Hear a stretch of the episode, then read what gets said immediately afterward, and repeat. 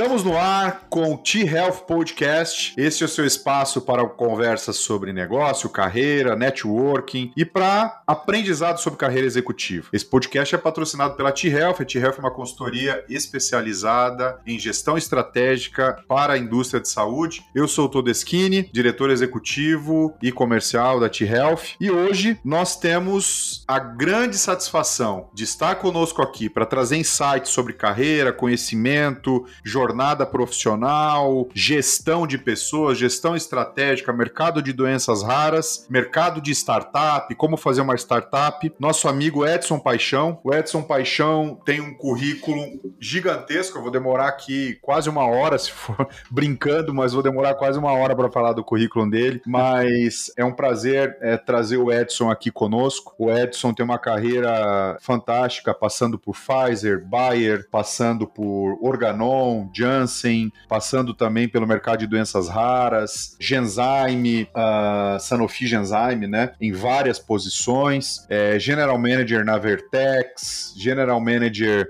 na Ultragenix e agora vice-presidente e General Manager da Ultragenix Pharmaceutical. Edson, prazerzaço ter você com a gente aqui. É muito bom e feliz por você ter aceitado o nosso convite. É uma honra e quero abrir esse espaço aqui na T-Health Health e na, no T-Health Podcast para aprender muito com você. Fica à vontade, meu amigo, e seja muito bem-vindo. Muito obrigado, Todeschini. Prazer enorme estar aqui. Agradeço a você, a T-Health, por essa oportunidade né, de poder falar sobre essas coisas que são muito interessantes da indústria, né, importantes também para muitos que vão, vão ouvir, né, e também para aqueles que estão iniciando a carreira na indústria. Né, acho que também serve de estímulo. Né, eu gosto muito de também estimular aquelas pessoas que trabalham em outros setores, que querem fazer uma transição para a indústria farmacêutica. Acho que é legal a gente falar um pouco pouco também, né? E, e, eu sou um, como eu sempre digo, né? A única coisa que eu sei fazer na minha vida é trabalhar na indústria farmacêutica, né? Quando a gente fala do ponto de vista profissional, é minha vida inteira, basicamente trabalhando na indústria. Então, toda vez que eu tenho que falar e, e sou convidado a falar da indústria, falo com muito entusiasmo. Muito obrigado pelo convite. Imagina, para nós é que é uma honra e eu fico muito feliz em poder estar contigo aqui. Já te conheço do mercado, né? Recentemente nós nos encontramos pessoalmente e fico muito feliz, né? A tua trajetória é uma trajetória muito muito inspiradora para mim, para com certeza todos os nossos ouvintes do T-Health Podcast. Mas para falar, Edson, do Edson executivo, antes a gente precisa falar do Edson pessoa, do Edson pai de família, tem filhos, é uma pessoa normal como todos nós, né?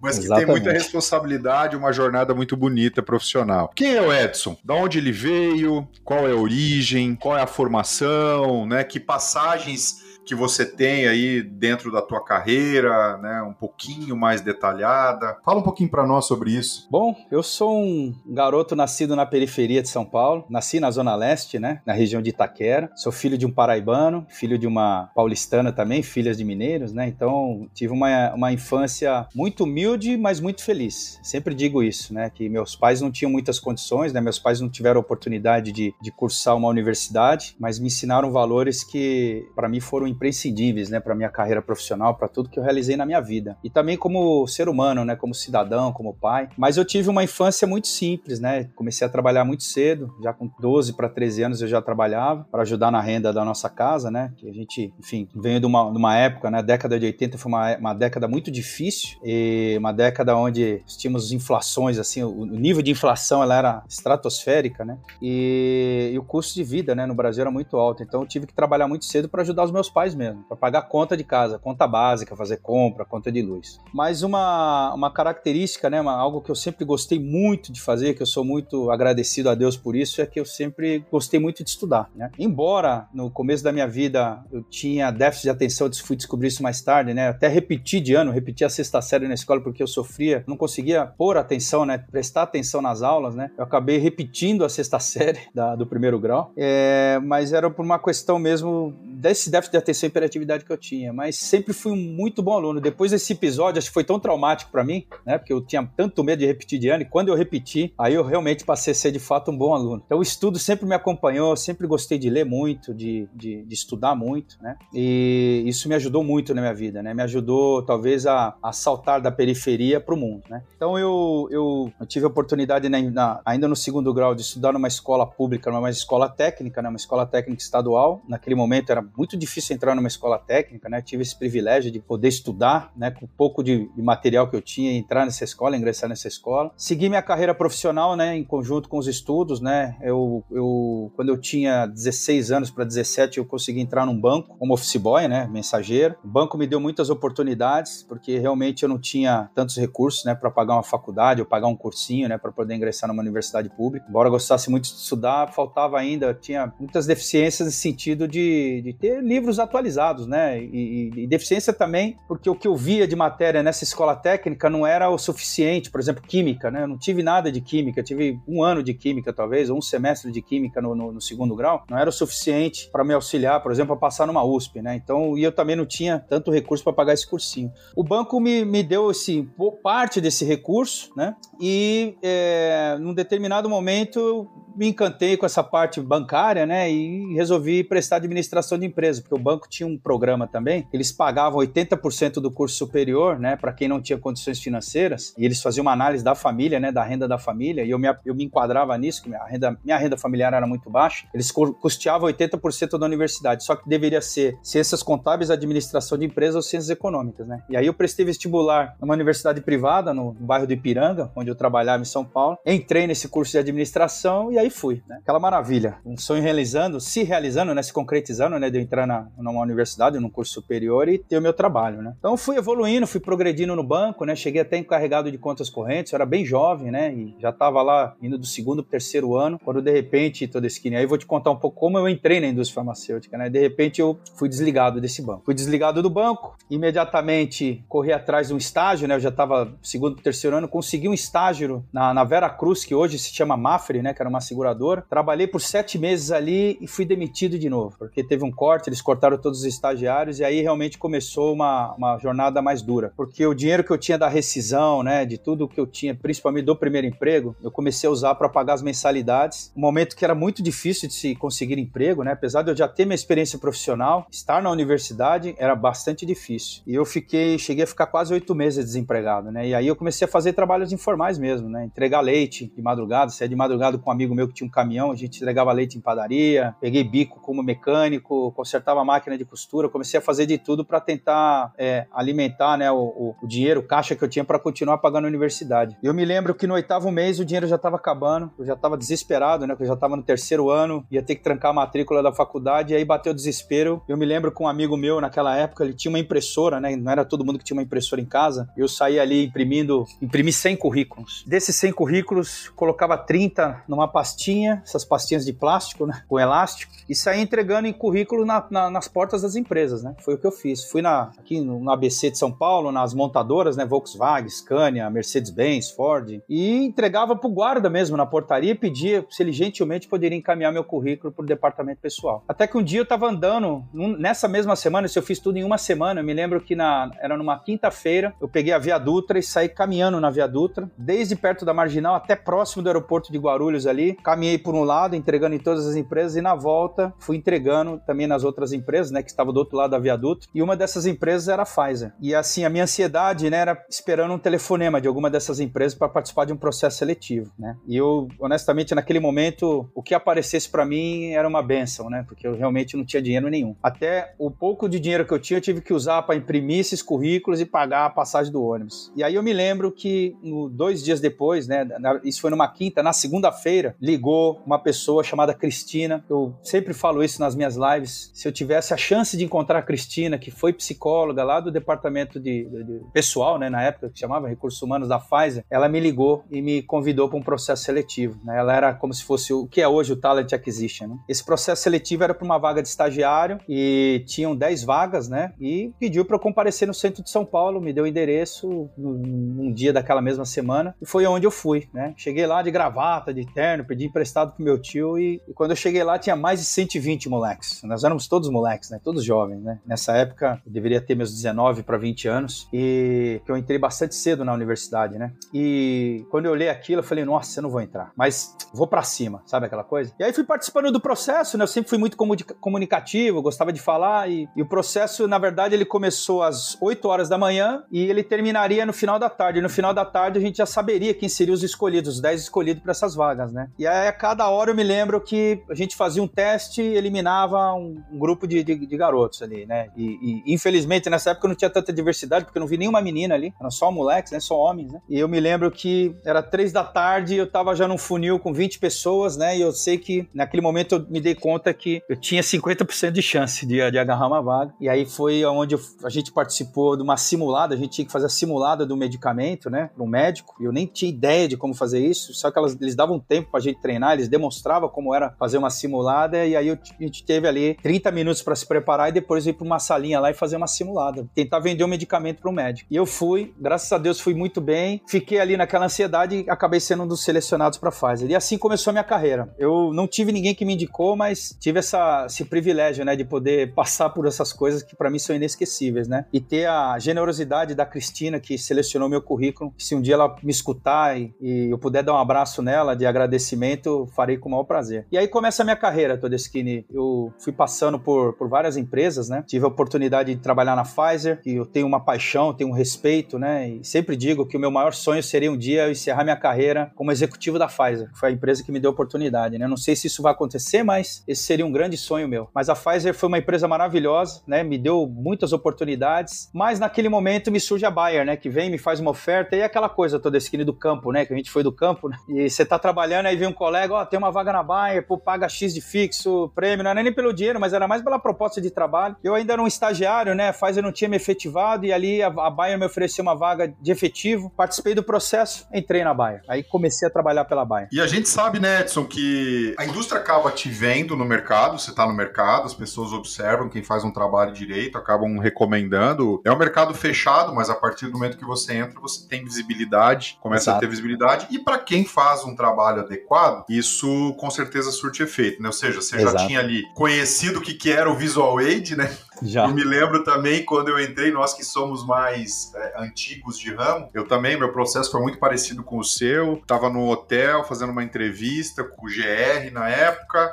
Enfim, ele me mostrou o que, que era o Visual Aid, me explicou o produto, falou: você tem 10 minutos para vir fazer uma propaganda aqui e me vender isso aqui, né? Ou seja, realmente na época era, era bruto o negócio, era desafiador. Era, bruto, era desafiador. Você tinha que estar tá bem preparado, você tinha que estar tá muito bem preparado. Né? E na Bayer, então, aí você decidiu ir para lá e ser efetivado? É, fui efetivado. Aí, de fato, eu tive essa primeira oportunidade de ter um emprego efetivo, né? E aí, obviamente, pagava-se muito bem. Mas era um trabalho interessante porque naquele momento a gente estava lançando uma extensão da linha da Lat, né? Que era a da Lat Horus. O Cipro tinha acabado de ser lançado, né? Então, eu trabalhava tanto na CARD quanto é, com os antibióticos, né? Nessa linha de antifectivos, né? E foi muito bom, foi uma experiência maravilhosa. Na Bayer, eu posso dizer que foi onde eu tive o melhor treinamento, né? Melhor preparo, né? Porque é um mês de treinamento na, na época, época, né? Ficava internado num hotel, a gente não podia nem voltar para casa, parecia coisa de exército, assim, no bom sentido. Mas foi um dos melhores treinamentos que eu tive na minha vida na indústria farmacêutica, foi o da Bayer. E tinha provas, né? Então, quem não tirasse uma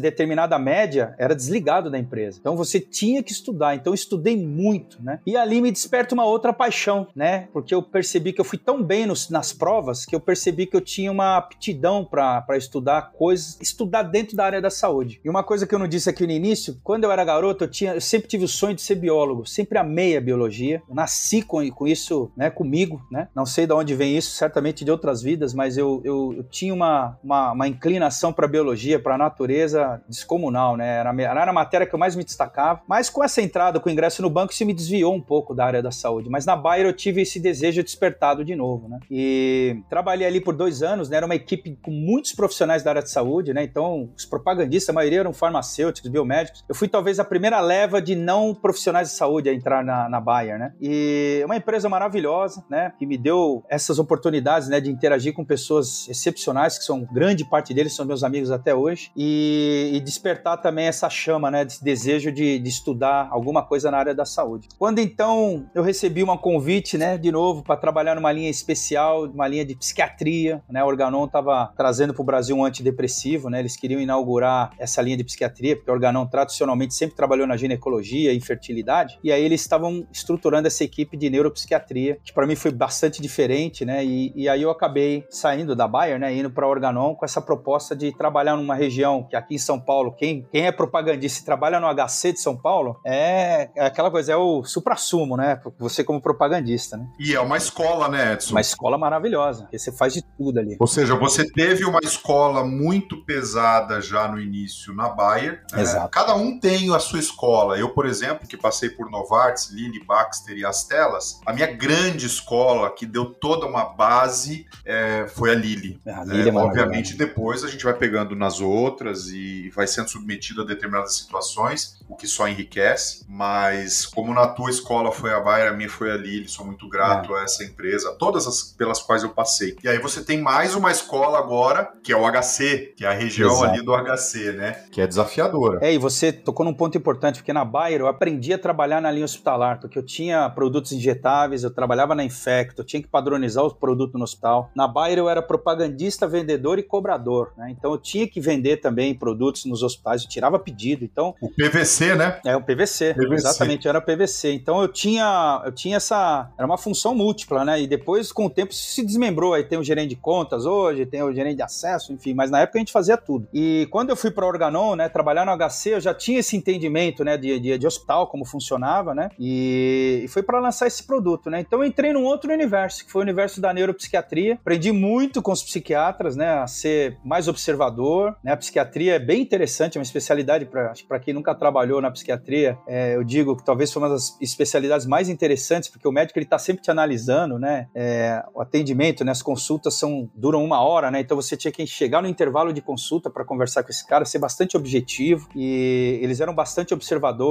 muitas perguntas, né? Bastante técnicos, né? Os psiquiatras são muito técnicos, muito bem preparados, principalmente nessa parte de interação medicamentosa, né? Então eu aprendi muito nessa linha, né? E fui trabalhando, né? Fui me desenvolvendo nessa área, fui até ganhei meio que o rótulo, né? Um, um profissional de SNC. Quando então a Janssen me convidou para fazer parte da equipe SNC deles, né? Porque existia um co-marketing entre Janssen e Organon com um produto, uma, um antipsicótico para esquizofrenia, o Risperdal, né? Trabalhei com o Risperdal, então eu, eu entro na Janssen para compor a linha de psiquiatria, né? E para dar continuidade num trabalho que eu já fazia e para continuar no HC, né? Para mim foi bastante legal naquele momento. Só que ali eu ganhei de volta o trabalho hospitalar, porque era psiquiatria e anestesia. Eu trabalhei com os anestésicos por um tempo, tirando pedido nos, nos grandes hospitais, né? Visitando anestesista de madrugada ou à noite. Era muito legal, um trabalho bem diferente, somado à psiquiatria. E assim foi indo, né? Eu trabalhei na Janssen quase seis anos, uma empresa também que eu sou muito grato porque me ensinou muitas coisas duras, né? Na Janssen eu vi algumas coisas que eu achava unfair, mas eu vi também muitas coisas boas, né? Unfair porque, infelizmente, eu via que quem trabalhava na força de vendas naquele momento, a, a percepção que eu tinha era de que a gente não era aproveitado. E que pra gente ter um crescimento na Janssen, eu tinha que ter, falar inglês, eu tinha que ter um MBA, eu tinha que estudar numa grande escola, né? Eu lembro que tinha muita gente do FGV que se juntava à Janssen naquele momento, né? Então a gente, eu,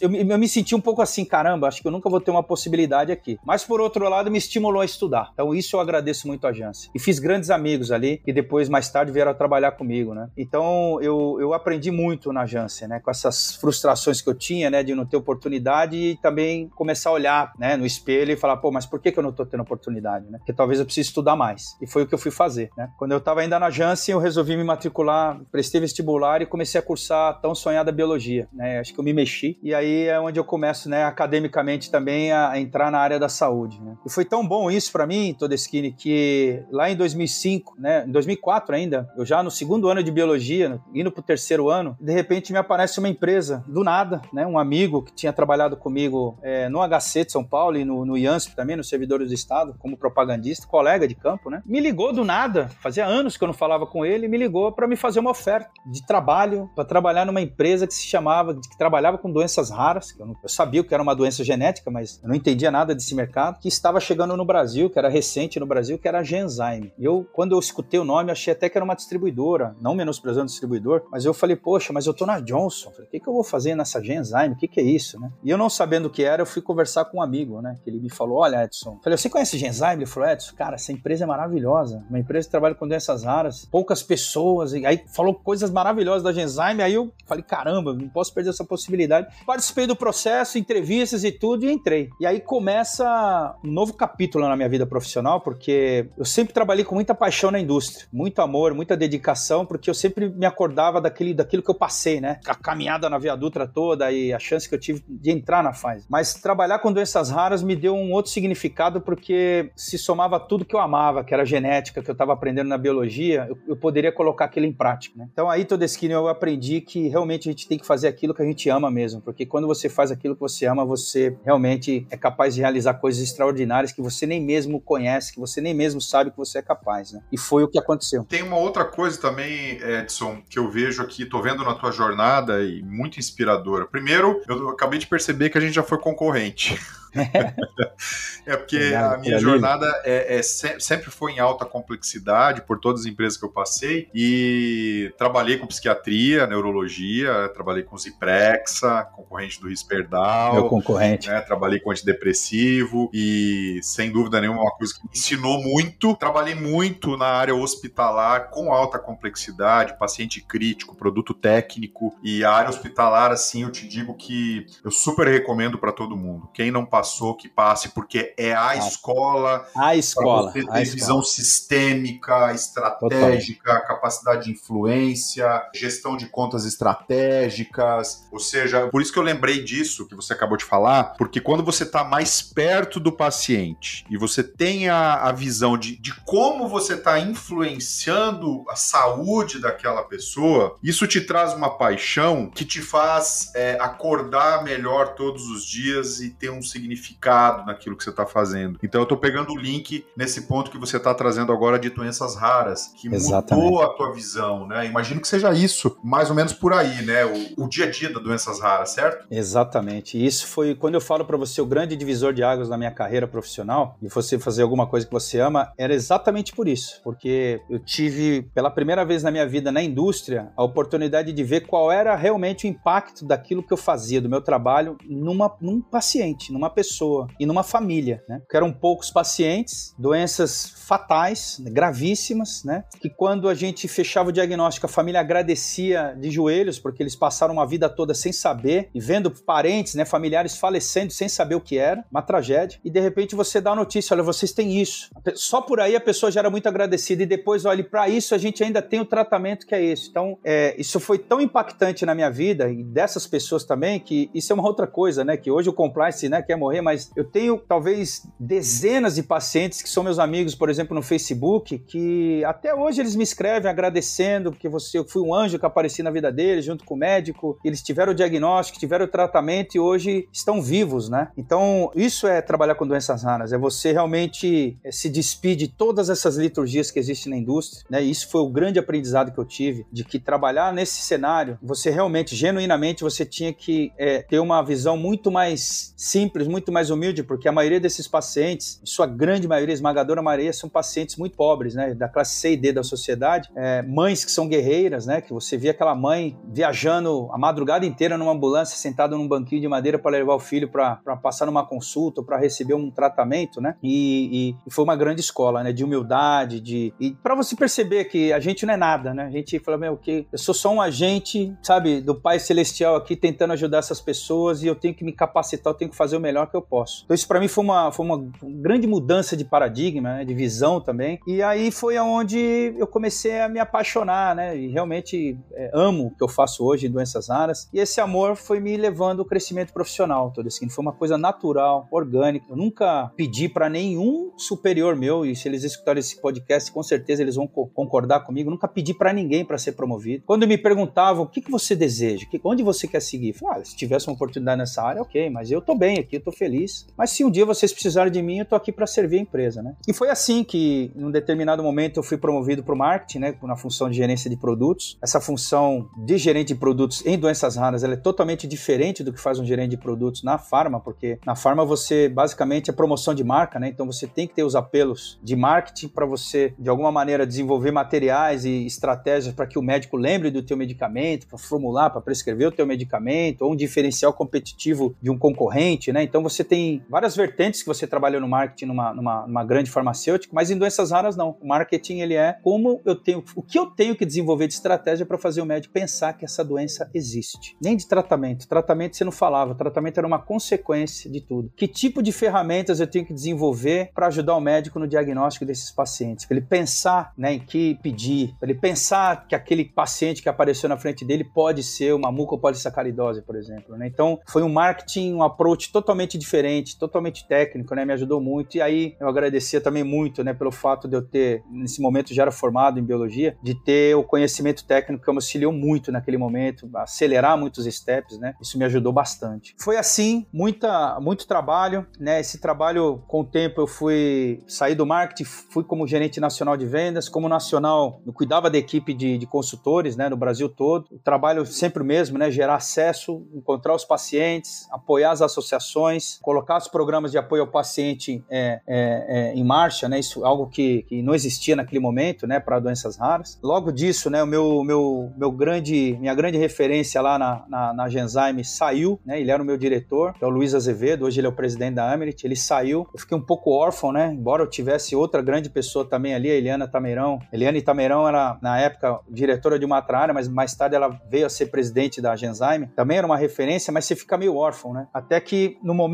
da saída, também nessa, nesse momento entre meu chefe sair, a Eliana assume a presidência, meu chefe sai, vai para uma oportunidade na Merck Serono e a Eliana me traz como diretor de unidade de negócio. Eu era muito jovem, crescimento meio relâmpago, né? E com uma, uma grande missão na mão, né? Que era tocar uma equipe importante, que era a principal unidade de negócio da Genzyme, que era basicamente doenças raras, né? E tinha também uma divisão renal de oncologia, mas core business mesmo era doenças raras, né? E assim foi. Eu fui aprendendo que tudo aquilo que eu tinha vivido no campo, tudo aquilo que eu tinha vivido no marketing como nacional já me completava e já me ajudava a ser um diretor. Embora eu sentisse a cadeira muito grande, né? Eu, eu realmente é, me engajei com um grupo que era um grupo que eu conhecia muito bem e foi tudo, sabe, todo esse funcionando, né? A gente enfrentou uma crise enorme em 2010, em 2009, na verdade, quando a gente houve uma contaminação dos bioreatores nos Estados Unidos. E eu me lembro bem que faltou produtos. Essa falta de produtos foi tão impactante que as ações despencaram e aí gerou, motivou a Sanofi a nos comprar em 2010, né? No momento onde eu tinha pacientes graves aqui no Brasil, o era muito limitado, né? Poucos pacientes, é, mas a gente não tinha medicamento para abastecer todo mundo, tivemos que criar protocolos de redução de dose, foi um trabalho homérico e, e muita ambiguidade também nesse momento, quando a Sanofi nos compra, porque você não sabe o que vai acontecer, se você vai ser demitido ou não, mas felizmente nós éramos tão especializados nisso que a Sanofi manteve todo mundo, né? Criou até uma, transformou a Genzyme numa subsidiária, porque era uma coisa totalmente diferente do que eles faziam, né? E assim foi, né? Fui trabalhando, depois que restabeleceu o fornecimento, tudo voltou ao normal,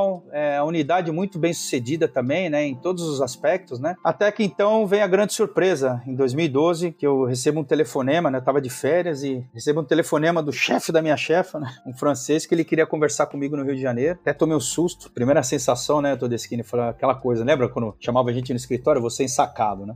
Imaginei que eu poderia ser, ser, ser ensacado, né? Quando então eu fui lá conversar com esse cara e ele me deu a notícia de que eu estava sendo promovido à gerência geral, né? E aí começa uma nova fase na minha vida profissional, né? Quem já não passou por isso, né? Ou pelo medo de ser ensacado, ou Exatamente. por dormir consultor, dormir é, gerente, dormir nacional, dormir diretor, e no outro dia você está numa outra função e fala, e agora? O que, que eu faço? Exatamente. Foi isso que aconteceu comigo, e pior, né? Em outro país, porque eu falava inglês nesse momento, e aí, remontando um pouco do que a Janssen me estimulou, né? Nesse entremeio também eu me desenvolvi muito no inglês, fui fazer quatro imersões fora, né? E... Mas eu tinha o domínio do inglês, mas eu não tinha o domínio do espanhol, e eles queriam que eu fosse pro Panamá. E eu falei, putz, eu não posso perder isso também, né? Vou lá. Você tem oportunidade e fui embora, né? Então, 2012 me mudei para Panamá para assumir a operação da Genzyme para aquela região, América Central e Caribe, e aí começa uma nova função, uma nova vida, né? De realmente entrar num território totalmente diferente, culturas diferentes, né? Porque eu cuidava de todo, todo, todo o Caribe, né? Toda a América Central, né?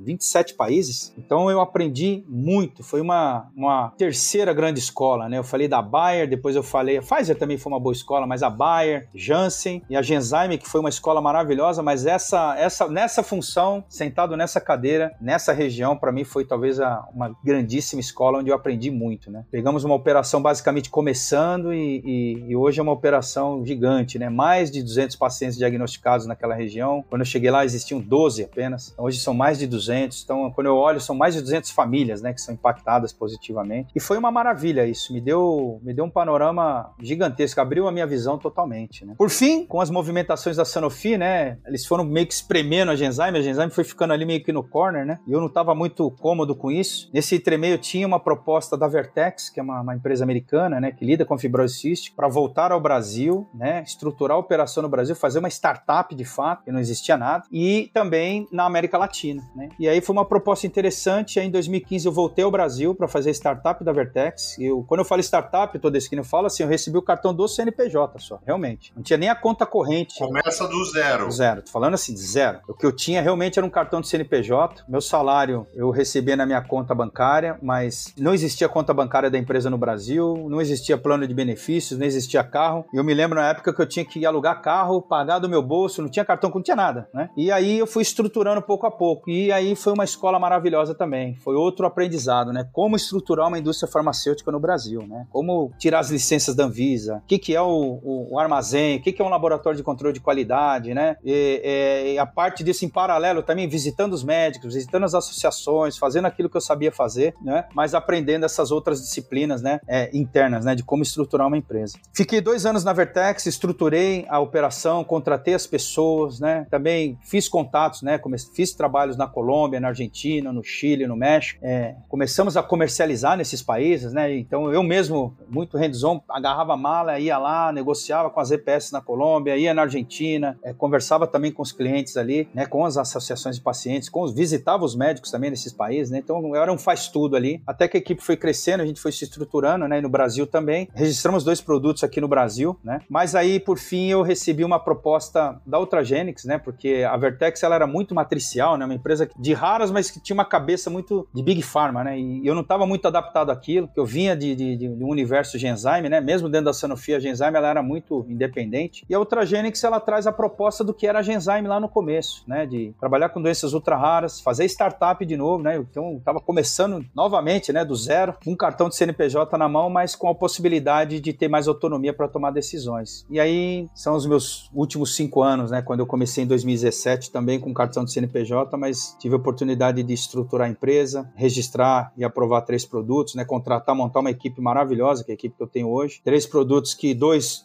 estão incorporados no SUS, né? Que era algo que eu nunca tinha realizado na minha vida, incorporar um medicamento para doenças raras no SUS. E como você bem sabe, a maioria deles, o acesso ele é obtido através de ações judiciais, né? Então a gente teve esse privilégio de, de começar nesse modelo, né? De judicialização, mas depois conseguir incorporar os dois produtos e aprender outras coisas, né? Que uma startup, eu sempre digo, uma startup é sempre diferente da outra, né? Então a startup da Ultragenics ela foi muito mais artesanal, né? Sem a, Vertex eu tinha muito apoio de advogados, né? Profissionais e na, na Ultragenics não, eu tive que eu mesmo me embrenhar em muitas coisas, né? Da mesma forma também com acesso, né? Eu aprendi muito com, com a Márcia Moscatelli, que é uma pessoa maravilhosa, né? Que é a nossa grande cabeça pensante nessa parte de acesso e relações governamentais, onde nós construímos grandes coisas juntos. A Márcia já vinha, tinha trabalhado comigo na, na Genzyme, né? Eu tive o privilégio e a honra de poder trabalhar com ela aqui e uma equipe sensacional, né? Tem o Leonardo, que é o diretor comercial, uma pessoa marcante, Ana Paula, Daniel e todos os UCLs, MSLs, que são profissionais maravilhosos, né? A Gislene, que foi minha office manager e hoje está na área médica. Enfim, pessoas que vou carregar também para o resto da minha vida, assim como eu carrego aquelas do Caribe, as da Vertex, né? E todos os que trabalharam comigo, né? Então é isso. Eu contei uma longa história, talvez eu já vou responder boa parte das perguntas, mas eu sempre faço questão de correr em cima da, da não com orgulho da minha carreira, não é isso. Eu não fico olhando para trás, mas é com quanto de possibilidades que me surgiram de aprender, com os problemas que eu tive,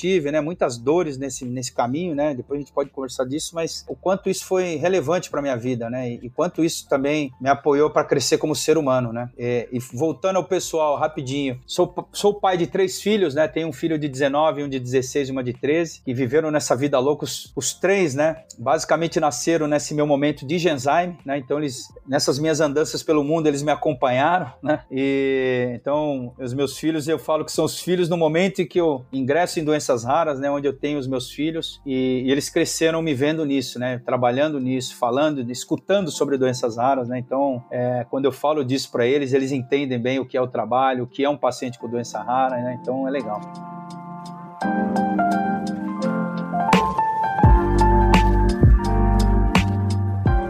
Edson, antes e obrigado por ter, ter trazido essa história verdadeira, porque antes, inclusive, de ser uma história de carreira, é uma história de vida. Exato. É para muita gente que está nos escutando agora, para mim, obviamente. Então, isso para mim é uma, uma história de vida, não só uma história de carreira. E tem alguns pontos que você trouxe e que eu queria trazer alguns elementos de uma forma mais pragmática, né? Que são pessoas, estilo de liderança, startup e doenças raras. Já emendando, né, na questão de doenças raras, que foi o último tópico aqui que você trouxe, quais que são os principais desafios e dores, se você fosse fazer ali bullet points, né? Os principais desafios e dores no mundo de doenças raras hoje no Brasil hoje é o desconhecimento. Acho que o nosso grande concorrente que eu falo, né? Não, esse, a maioria desses medicamentos não tem concorrentes, alguns sim, hoje já sim, mas é o desconhecimento. Desconhecimento da sociedade e desconhecimento mesmo da classe médica. Porque hoje não, hoje a, a medicina, né, um curso de medicina ele é mais completo, mas naquele momento, genética era uma disciplina que poucos médicos viam né, na universidade, durante a graduação. Né? O paciente vê um paciente dismórfico, o médico vê um paciente dismórfico na frente dele, o médico que está atendendo numa UBS, lá na periferia periferia que nunca viu aquilo, né? É, cansei de escutar histórias de médicos, né, de pediatras, dizendo: Meu, vi um paciente na minha frente que eu não sabia o que era. E aí a gente pede os exames e esse paciente fica rodando, né? Então, o desconhecimento é muito. É um, é um talvez o nosso maior concorrente. Então, é onde se investe mais, né? Então, é uma grande dor que nós temos. A segunda grande dor é a partir do momento que você faz o diagnóstico, que você gera, você educa esse profissional, que você auxilia ele no processo do diagnóstico, que não estão disponíveis nas redes públicas, né? É, e você tem o paciente confirmado é o acesso. Porque são medicamentos com custo bastante elevado, né? Que não se compra em farmácia, que um convênio não consegue pagar ou se recusa a pagar e que no final acaba caindo para o governo. O produto não está incluído, não está padronizado, não está incluído na listagem do SUS. Só resta esse paciente, né? Que já tem poucas condições socioeconômicas de buscar pela judicialização, apelar pela judicialização através de uma associação de pacientes, porque eles não têm condições nenhuma. Muitos desses pacientes nem sequer têm documentos. Né? Então, esse acesso acesso é uma, um, um, grande problema, né? E o terceiro, que eu sempre digo, né, é essa questão da, da, da, geografia, né, do Brasil, né? E quando a gente vai olhar, você vai fazer uma startup de uma empresa com doenças raras, você olha por onde eu começo. São vários países dentro de um mesmo país, né? Vários países dentro de um mesmo país, situações culturais totalmente distintas, né? Serviços de saúde com estruturas totalmente distintas, né? E um exemplo também importante, às vezes você fala, poxa, eu vou começar o paciente está sendo tratado no Acre. Como eu vou fazer ajudar o médico, né, nesse no acompanhamento desse paciente? O paciente também ser a ter uma adesão é, própria ao tratamento, que é bastante difícil. Tem que educar essas pessoas, né? Então esse é um grande desafio, a dimensão do Brasil com relação a essa questão também, não somente de você é, começar o trabalho do zero, mas também a partir do momento que você tem até um paciente tratando, como fazer esse acompanhamento. Né? O Brasil é um país muito grande e doenças raras geralmente, né, uma empresa de raras, ela tem uma estrutura muito pequena. A gente não tem uma equipe com 100 pessoas pessoas, 120, 200 pessoas. Gente tem uma equipe com 10, 12 para cobrir o Brasil inteiro. 10, 12 numa estrutura madura como a Ultragenics hoje, depois de 5 anos. Eu comecei com 4 pessoas, né? Dois UCLs, e do, que, é, que é como se fosse um, um, consultor especializado, e dois MSLs, né? Então, é, imagine você cobrir um Brasil, uma nação toda como o Brasil, com quatro pessoas, né? Então, esse realmente é um, é um grande desafio que nós temos. Não sei se eu respondi a tua pergunta, meu amigo Todesquim. Não, respondeu totalmente e sem dúvida nenhuma é, é algo extremamente desafiador desafiador. É um país é. dentro de vários países dentro de, de, de um único país culturas diferentes, Exatamente. modelos de, de, de negócio diferentes. Obviamente, acesso é acesso, área comercial é área comercial, mas abordagens é, elas precisam ser muito adaptadas. Isso é uma coisa que o pessoal lá fora das, da, da, das, das matrizes, dos headquarters, tem um pouco de dificuldade de entender o porquê que o Brasil é tão complexo, né? É aquilo que a gente fala em muitas coisas. O Brasil não é para amadores. Não.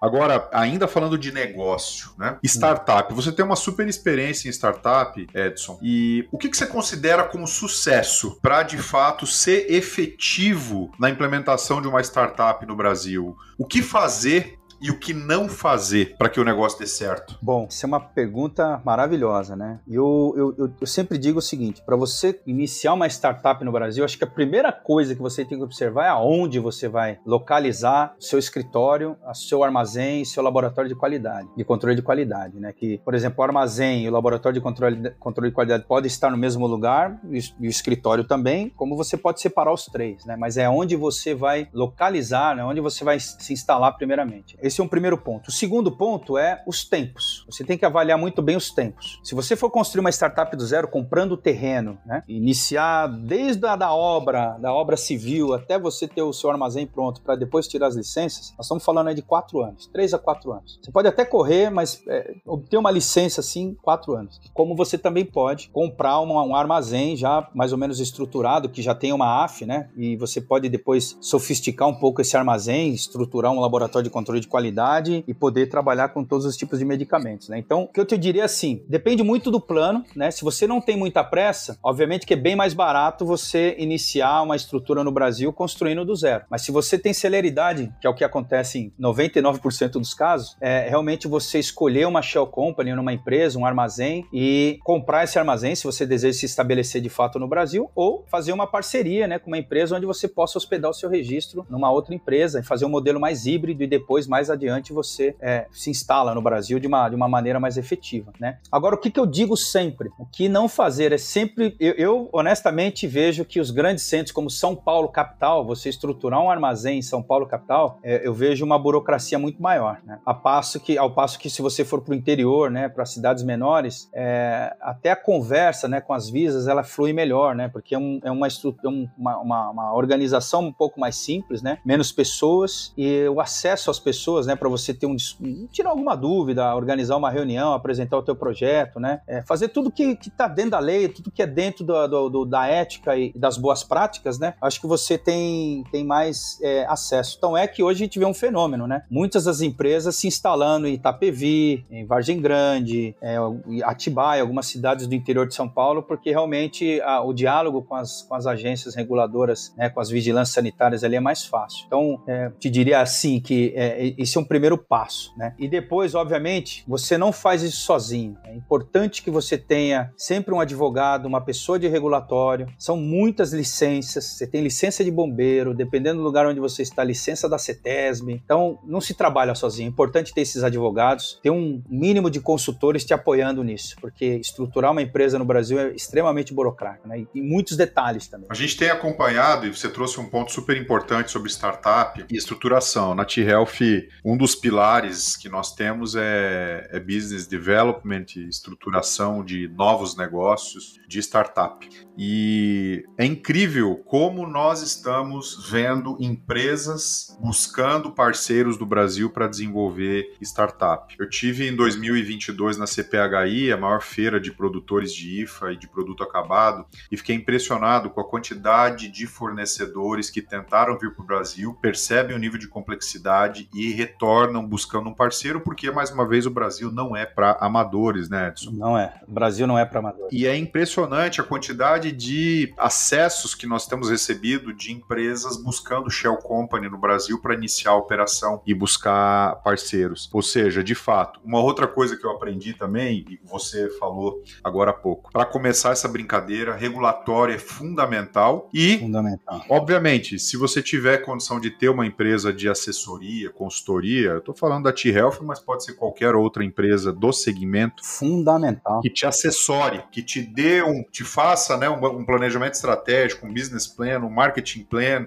é, o conceito de governança, começar com a governança adequada, como você mesmo já falou para mim. Porque se você não começar com um processo de governança adequada, lá na frente você vai ter que reestruturar o negócio, vai perder tempo, dinheiro, Exatamente. velocidade, né? Exatamente. Não, e você falou tudo. É, é, essa é uma parte. Gente fala da estrutura física, né, de licença, é uma coisa. Agora, tem o outro lado, né, que é você falar assim, meu, quais as posições eu vou contratar? Então, isso, eventualmente, e já vi em muitas situações, o cara, você é o gerente geral, você tá sozinho. Aí você fala, começa com quem primeiro? Começa com acesso, começa com regulatório. Regulatório, obviamente, que é uma função que tem que ter, eu acho que desde o dia 1, você inicia com um consultor e tem que ter uma empresa, eu acho que uma consultoria, né? Eu tive isso também na Vertex, eu tive muito desse apoio, né? Me, me auxiliou muito, né? Uma consultoria como a T-Health Com pessoas experientes que já passaram por isso para te dar o guidance, né? Então, naquele momento, não existia T-Health, senão eu teria te contratado, toda skinny mais... Poxa, seria uma honra. É.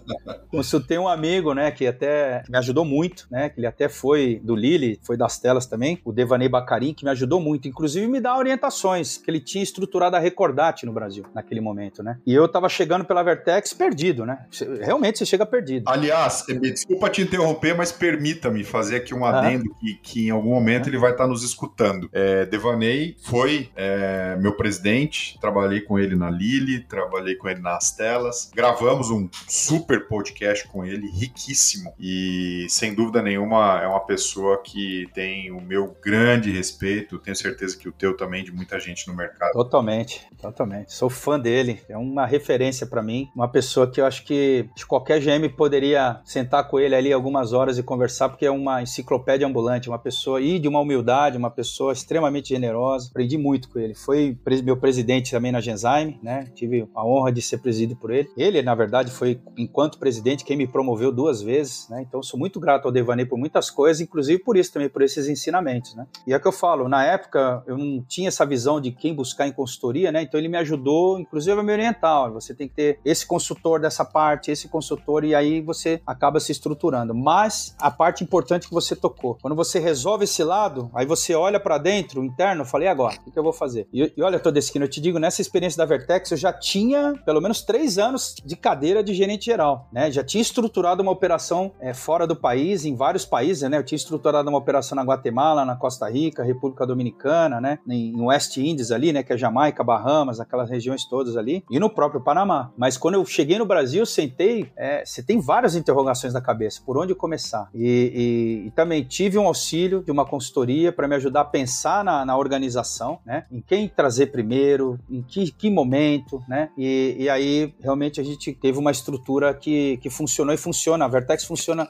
nesse modelo até hoje, né? É, uma ou outra posição que não deixou de existir, mas a grande maioria das posições estão lá. Mesma coisa na Ultragenics, né? Onde enfrentei também os mesmos, os mesmos problemas, né? Mas tive apoio de consultorias para me apoiar, para me, me ajudar na estruturação da empresa. É, mas na parte de governança eu já estava um pouquinho mais experiente, né? E aí, eu, enfim, foi uma coisa muito bem planejada, muito bem estruturada, né? De contratar o crescimento orgânico também, né? Para não crescer de uma vez, porque doenças raras, de novo, é um business que para decolar, você vai decolar ele no terceiro ou no quarto ano pós a sua operação. Não é uma coisa que vai gerar revenue imediatamente, né? No, no, no dia seguinte. Então, esse primeiro ano, segundo ano é mais estruturar, organizar a tua área médica, né? Geralmente a gente começa com Media Affairs, né? Regulatório e acesso, e depois, no momento que você já faz submissão regulatória, você começa a estruturar teu time comercial, né? Foi o que a gente foi fazendo. E hoje, por exemplo, na outra agência, são 50 pessoas, quase 50 funcionários, e nós temos uma área de marketing estruturada, uma área comercial muito bem estruturada, uma área médica que a gente terminou de estruturar a área médica, estabelecer toda essa governança da área médica é, agora, no final de 2022, para você ter uma ideia, né? E com serviços a pacientes, né? Com, com, com tudo, né? Tem uma área de acesso e relações governamentais, eu tenho uma área institucional também que me apoia com, com tudo, né? Com essa parte de comercialização com o governo, é, o gerente de contas de secretaria, uma gerente de contas que, que cuida também da, das negociações com o Ministério de Saúde, né? Das vendas ao, ao Ministério. Então, hoje tem uma estrutura muito bem azeitada, mas que também teve um crescimento orgânico que a gente também ao longo do tempo foi, foi estudando, né? E não precisamos fazer grandes transformações como você coloca, né? Que é importante, porque eu já vi situações em que se começa naquela empolgação, contrata mil pessoas e de repente o negócio não funciona e você tem que fazer um downsize de tudo, né? Isso já vi, infelizmente, também acontecendo em algumas situações, né? Então, e a gente vai aprendendo, né, com o mercado, vendo essas coisas, né? Esses equívocos e você vai aprendendo também, né? Sem dúvida. E falando um pouco da tua jornada, ou seja, usando a tua experiência, Edson, como líder, né? E aí a gente junta aí pessoas e estilos de liderança. Dentro da tua jornada, ou seja, você saiu lá de estagiário, caminhou, chegou até vice-presidente hoje e quiçá ainda vai para voos ainda maiores. O que, que você considera como assim fundamental para que você consiga gerir, desenvolver o maior bem o maior patrimônio das empresas, que são as pessoas. E aí a gente traz que estilo de liderança, de fato, é o mais agregador a começar para uma startup, que é o teu grande métier? Excelente pergunta. Eu sempre acreditei na minha vida toda, desde que eu sou garoto, que inspirar uma pessoa, inspirar um ser humano, é, você eleva essa pessoa, você ajuda essa pessoa a se elevar e a realizar coisas extraordinárias. Sempre acreditei nisso. E esse é o meu estilo. Quem trabalhou comigo, né, as pessoas que trabalham comigo me conhecem. Eu sou uma pessoa extremamente simples. É, eu acho que a empatia, né? Todo mundo fala da palavra empatia, mas acho que assim, praticar empatia é realmente você se colocar no sapato daquela pessoa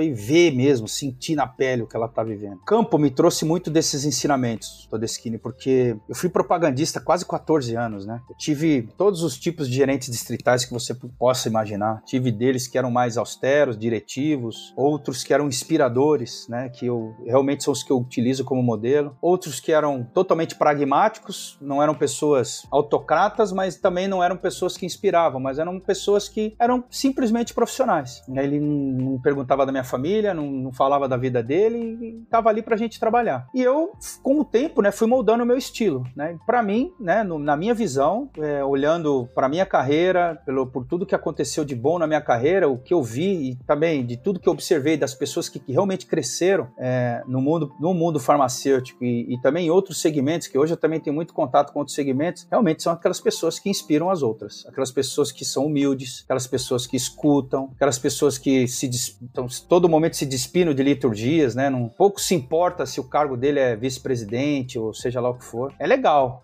Eu olho pro espelho, às vezes eu falo, caramba, saí lá da Zona Leste, hoje eu sou vice-presidente. É legal isso. Mas no meu dia a dia, olhando pro paciente que tá morrendo lá na favela, precisando da minha ajuda, isso não tem importância nenhuma. Desculpa te interromper, mas olha só, não. pegando o gancho para não esquecer, não tem problema você achar que é legal, né? É, Porque, cara, pô, você olha é, eu também olho, pô, aonde eu comecei e aonde eu cheguei, eu jamais pensei um dia que eu iria chegar. Exato. E me dou muito satisfeito e feliz por isso, assim como você. Agora tem um grande segredo, que é o quê? É como você vai gerenciar esse, poxa, que legal. É, Porque a gente exatamente. vê muito executivo sendo sucumbido com a, o orgulho, a prepotência. Uma pena. Ou, a, ou achar que é inabalável, né? Exato, exato. Sabe o que eu te digo, Todeschini, a pessoa lutou tanto para chegar numa posição dessa, porque você chegar a uma gerência geral para ser presidente de uma farmacêutica é muita luta. Eu, quando eu olho para trás, eu, não, não, enquanto você vai vivendo isso, você não percebe, até que você tá lá. Mas é uma luta hercúlea, assim. E não é que você.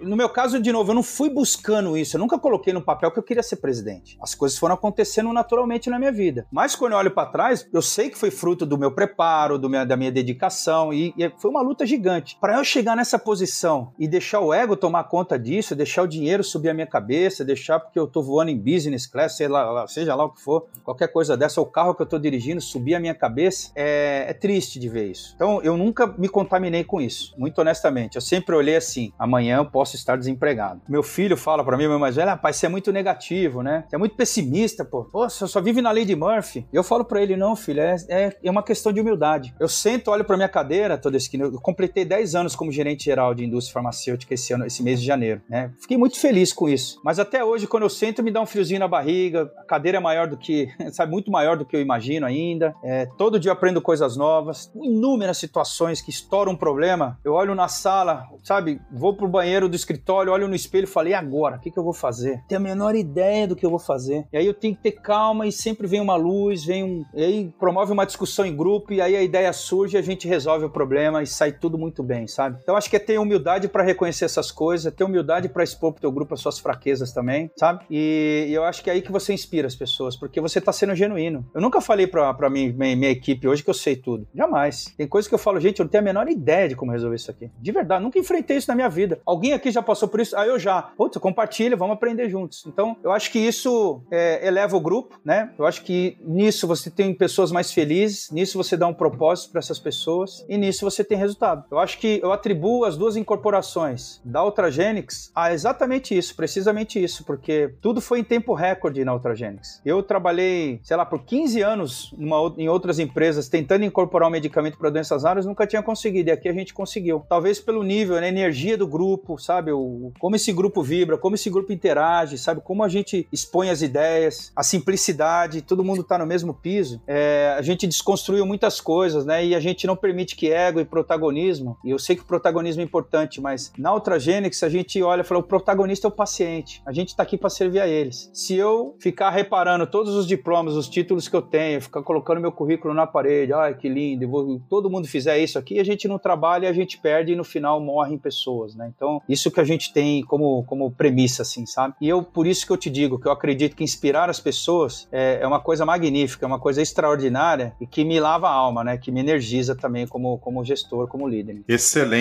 excelente. E com certeza faz todo sentido, porque você cria um ambiente mais leve, é, engajador, com senso de pertencimento das pessoas.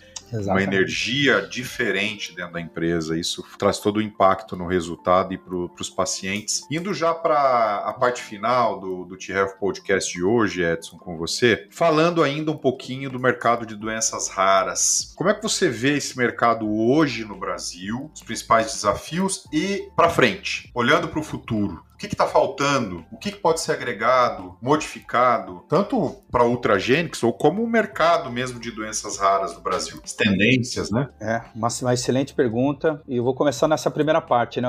Doenças raras no Brasil. Eu digo que todo paciente brasileiro ele tem que agradecer a Deus pelo Brasil ser o que é. A gente tem uma Anvisa, eu sempre digo, a Anvisa é uma das agências mais respeitadas em nível internacional, e por ter um sistema universal de saúde e uma Constituição Federal que garante, que permite que todos esses pacientes tenham acesso, seja pelo SUS ou seja através da, da, da do, do, dispositivo da Constituição, né, que garante a saúde de todos os brasileiros, né, atenção à saúde e que, que eles possam né, recorrer à ação para receber esse medicamento. Então, o Brasil hoje, é, em doenças raras, ele, ele avançou muito, né, nós temos hoje uma portaria do Ministério da Saúde, a 199, que é uma portaria dirigida às doenças raras. Né, nós temos hoje o teste do pezinho ampliado, que já vai cobrir, que vai ser implementado em fases, né, mas que já vai cobrir boa parte dos erros erros inatos, né, de algumas uh, doenças raras, né, que já vão ser poder serão diagnosticadas, né, pelo teste do pezinho. Digo, espero que nos próximos cinco anos a gente tenha essa evolução. E é, o Brasil, por ser um país muito miscigenado, né, aqui a gente nós temos de todos os tipos de doenças genéticas, né. Infelizmente, o Brasil, por essa questão da, da imigração, né, que aconteceu é, no, no, século passado, né, e no século retrasado, né, tornou esse país um país miscigenado. Então, é um país onde nós temos basicamente todas as doenças, né. Não existe aqui a como a,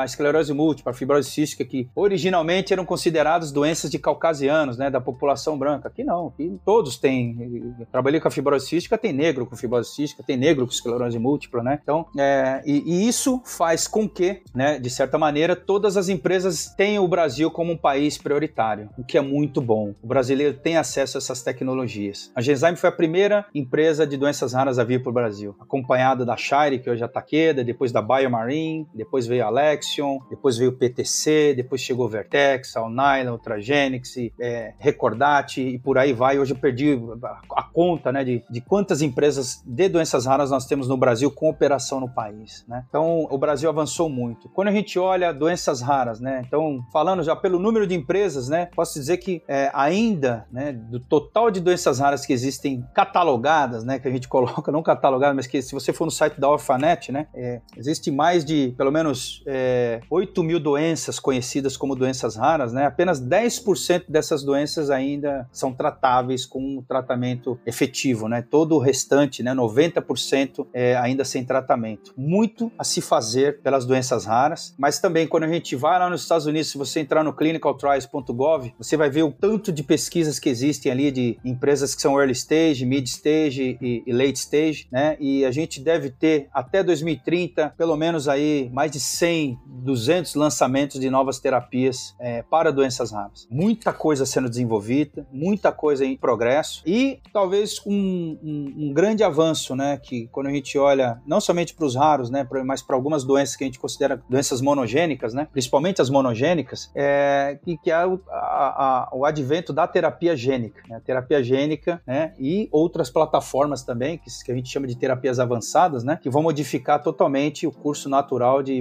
muitas das doenças, a história natural de muitas das doenças que a gente conhece. Né? Então, o Brasil também tem uma, uma RDC de terapias avançadas, né, que foi é, instituída pela Anvisa, que é coordenada pelo Dr. João, que é uma pessoa extremamente competente, né, e tem feito isso com muita maestria também. Né? Nós temos terapias gênicas aprovadas no Brasil. Recentemente você escutou da Zolgensma, da Novartis, né, para atrofia muscular espinhal. É uma terapia realmente é, transformadora, mas nós devemos, ter, nós devemos ter muito mais, né, adiante. Então, doenças raras, quando a gente olha doenças raras, tem muito futuro, né, eram doenças negligenciadas, né, que hoje você tem atenção da, da, da indústria farmacêutica. Uma coisa que a gente não enxergava lá em 2005, 2010, né, eram empresas como Pfizer, Novartis se interessar por isso. Então, hoje, todas essas grandes empresas, Janssen, Pfizer, Takeda, né, Roche, todas elas têm uma divisão de doenças raras, o que é muito bom, né, porque eles têm muito recurso, muito capital para seguir investindo em pesquisa né, e desenvolvimento, né, Pfizer também, muito forte nisso. Então, é um, um grande fenômeno, uma grande transformação, novas plataformas né, é, de terapias e, é, se Deus quiser, muitas das doenças que nós conhecemos hoje, né, como a hemofilia A, a hemofilia B, que você tinha que tratar com aqueles fatores recombinantes, hoje você já tem terapia gênica. E nós estamos falando de uma possibilidade de cura, ou se não curar, o paciente ter um prognóstico extremamente promissor, né? Ter uma, uma vida promissora. Então, esse é o futuro né, das doenças raras, né? E também de algumas outras doenças crônicas, né? Que, que, que a gente conhece, né? Cânceres, né, alguns tipos de câncer que realmente a, a, a ciência né, avançou tanto nesse ponto que a gente, que a indústria, né? Teve possibilidade de desenvolver estratégias terapêuticas que são arrebatadoras, né? Que, que modificam de,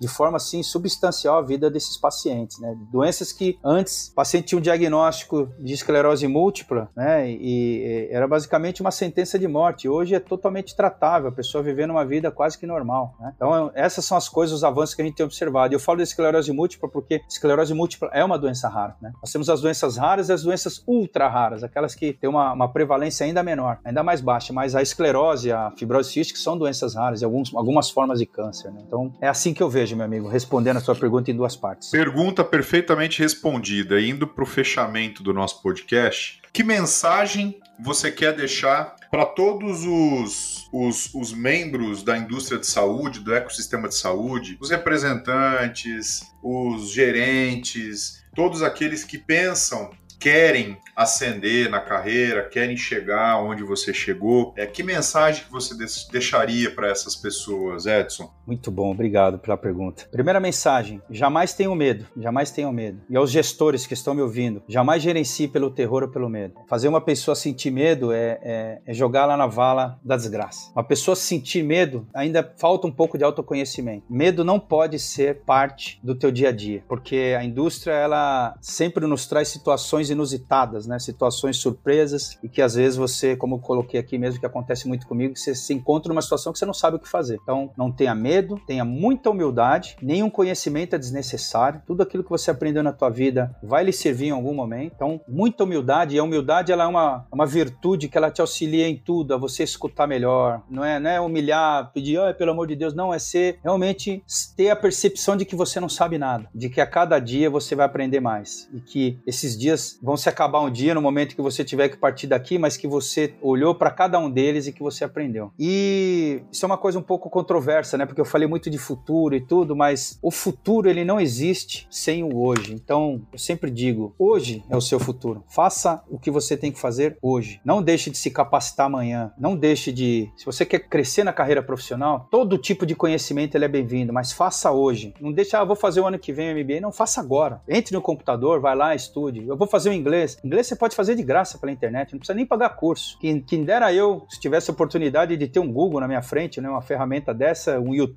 ter aulas de graça. Né? Então, tudo é possível, basta ter força de vontade e não deixar nada para amanhã. Sempre fazer o hoje, realizar o hoje. O futuro, o seu amanhã é o que você construiu hoje. Né? E assim, e manter a simplicidade, né? Que eu falei que associa muito com a humildade, né? Entender que aqui nós sempre estamos, a gente nunca é, né? Em algum momento esse ciclo vai se encerrar, mas quando ele se encerrar, você tem que olhar para trás e ver o que, que eu deixei aqui de legado para as pessoas que estão vindo, né? E eu digo isso como, como gerente geral, vice-presidente, seja lá o título que me derem, eu estou numa, numa fila, né? Então eu sei que tem uma geração agora, eu estou com 50 anos, eu sei que tem uma geração de 40 anos muito melhores do que eu, muito mais capacitados do que eu, e eu quero que eles, nesse processo de substituição, eles sigam fazendo isso, mas despido do ego, despido do orgulho, da arrogância, entender que as pessoas é de fato o melhor patrimônio, o maior patrimônio de todos, as pessoas dele. Ele cuide bem das pessoas dele e motive essas pessoas a, a fazer o melhor. Né? Então, essas seriam as mensagens que eu deixaria aqui, Todeschini. Excelente, Edson. E agora, a última pergunta para você. Eu estou tentando sugar o máximo possível do teu conhecimento dentro desse tempo e é uma pergunta super importante, né? Você uhum. comentou, é, eu não estou, é, eu não sou, perdão, eu estou. É, eu estou. Uhum. Né? Então, e tem muita gente que às vezes esquece disso, é natural. Exato. Mas qual é a mensagem que você quer deixar para os executivos de top management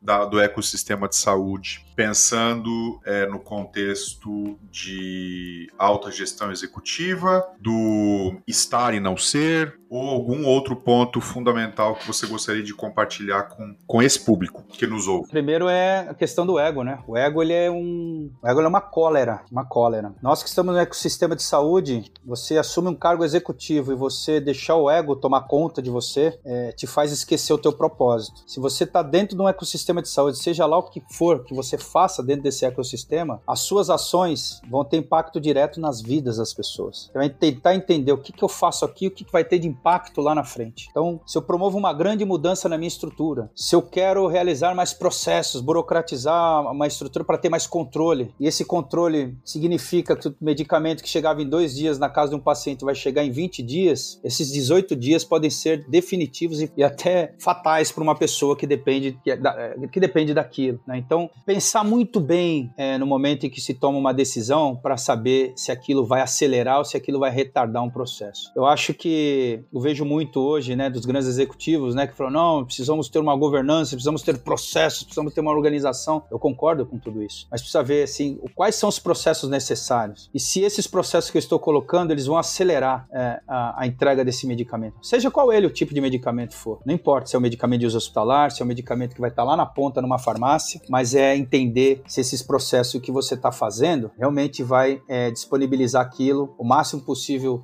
em todos os lugares do Brasil e com que velocidade. Né? E se for para retardar alguma coisa, o processo já é falho. Então eu vejo que muitas pessoas se calçam em processos porque tem orgulho, quer ter o controle, quer ter tudo isso, tem o ego, e isso realmente é, é, o, é o, caminho, você está pavimentando o caminho da desgraça, realmente. É, para a tua carreira e para as vidas dessas pessoas que dependem de você e para a tua equipe. Né? Segundo, valorizar a equipe, valorizar as pessoas que trabalham com você verdadeiramente, promovendo diversidade, promovendo inclusão. É, diversidade e inclusão está mais do que provado que empresas que são diversas e têm mais inclusão, as pessoas são mais felizes, as empresas geram mais lucro, geram mais revenue. Né? Então, tomar isso mais a sério, respeitar as pessoas né? e se despida da jaqueta de que você é o grande líder ali, mas líder, não chefe, né? Ser um líder. Líder é aquele que lidera muitas vezes inspirando as pessoas com palavras, ou inspirando com as ideias, ou inspirando pelo exemplo. Né? Então, alguma, algum desses atributos esses executivos têm, porque eles têm uma longa carreira, estudaram muito, chegaram ali, então compartilhe esse conhecimento, é, entendam as suas pessoas, escutem as suas pessoas, né? Eles têm muitas coisas, as grandes ideias vêm das pessoas, né? E ainda mais nós que estamos nesse ecossistema de saúde, respeite o propagandista. O propagandista é quem está lá na ponta, representando a empresa, que está sofrendo as dores de verdade. É o propagandista, é o key account que está lá na frente de uma secretaria, essa, o MSL que está lá no campo. Essas pessoas deveriam ser muito valorizadas e deveriam ser tratadas com tapete vermelho, porque eles realmente abastecem a empresa com tantas informações valiosas. Então, dê oportunidade dessas pessoas falarem, deixe elas, essas pessoas se expressarem. Grandes ideias surgem de grandes discussões com um número relativamente razoável de pessoas. Não se surge uma grande ideia sozinho, eu, gênio, no escritório, tive essa grande ideia. Não, a grande ideia ela surge realmente em colaboração, em discussões em grupo, né? Então, é isso que eu digo, né? De promover essas coisas dentro da empresa e gerar felicidade, gerar uma atmosfera positiva, onde as pessoas se sintam confortáveis para se expressar e criar. Né? Eu acho que talvez aí sejam receitas que eu deixo pro, pro alto executivo na experiência que eu tive, né? Vendo estruturas que colapsaram e estruturas que foram muito bem. As que foram muito bem praticaram tudo isso aqui que eu tô te falando. Não necessariamente onde eu trabalhei, onde eu trabalho, mas amigos que eu também vi na indústria, né? Oh, por que, que o fulano é bem sucedido? Conversa com a equipe do fulano, pergunta o que, que vocês acham do, do teu líder. Aí você vai escutar exatamente essas coisas, né? Então, é isso. A gente tem vários exemplos, né? De executivos bem sucedidos, outros nem tanto. É claro, cada um tem as suas fortalezas. Um é mais pessoas e talvez com alguma oportunidade de desenvolvimento estratégico, outros são Exato. mais estratégicos, um pouco menos pessoas, mas a gente não pode esquecer que no final do dia, quando a gente fecha a porta, apaga a luz, desliga as máquinas, os computadores, os e-mails, é, o que fica são pessoas, é, é, é as Exato. pessoas que fazem a diferença. Esse é o momento do nosso podcast, Edson, que a galera depois, quando é publicado, começa a mandar mensagem. Pô, sacanagem, deveria ter ficado mais tempo, poderia ter feito essa e essa pergunta para ele. A gente recebe com frequência mensagens assim, né? Legal. Mas poderia ficar aqui cinco dias gravando contigo. É primeiro por aprender uma história de vida e exemplo né, de humildade e de, e de valores, né? Pilares muito bem fundamentados como pessoa e também como executivo. Sem dúvida nenhuma, uma aula e um prazer uma honra estar com você aqui. Quero te agradecer em nome do nosso time, da T-Health Consultoria, Obrigado. do T-Health Podcast, que é o nosso projeto que a gente faz com muito amor, carinho, compartilhar conhecimento para os executivos da indústria de saúde, onde acertar, onde errar, como fazer, por quê, quando, onde, como. E parabéns pela tua trajetória, obrigado pela oportunidade que você nos deu hoje em aprender em tão pouco tempo tanta coisa que nenhum MBA em Harvard consegue ensinar que é a experiência, que é de fato momentos que a gente passa e é submetido e forjado através delas. Muito obrigado, viu? Quero te agradecer em nome de todos os nossos ouvintes. É, muito, muito obrigado. Eu que agradeço, Todeskine. Muito obrigado mesmo pela oportunidade dessa conversa maravilhosa. E também, né, agradecer também a todo o público, né, que vai escutar esse podcast por, né, por pela atenção, né, por escutar é, é, isso que eu estou passando, né? E, enfim, todo sucesso para você, para a T-Health e que você ajude, siga ajudando, né, auxiliando as empresas né, a ingressarem no Brasil, auxiliando os executivos e os times também a performarem melhor dentro desse ecossistema, né, como eu falei, maravilhoso, né, que exige cada vez mais capacitação. Eu sei que T-Huff é um grande, um grande é, é, alavancador né, dessas coisas. Né? Então, obrigado e parabéns também para você, meu amigo. Imagina, obrigado. Essa é a nossa proposta: ajudar as pessoas a alavancar negócios e melhorar o ecossistema de saúde. Aproveitando, a todos os que estão nos ouvindo agora, nos vemos no próximo episódio, logo, logo publicando o Edson Paixão e agradecemos a audiência de todos os nossos ouvintes. Muito obrigado, um abraço para todos e para você também, Edson. Até lá. Valeu, até lá.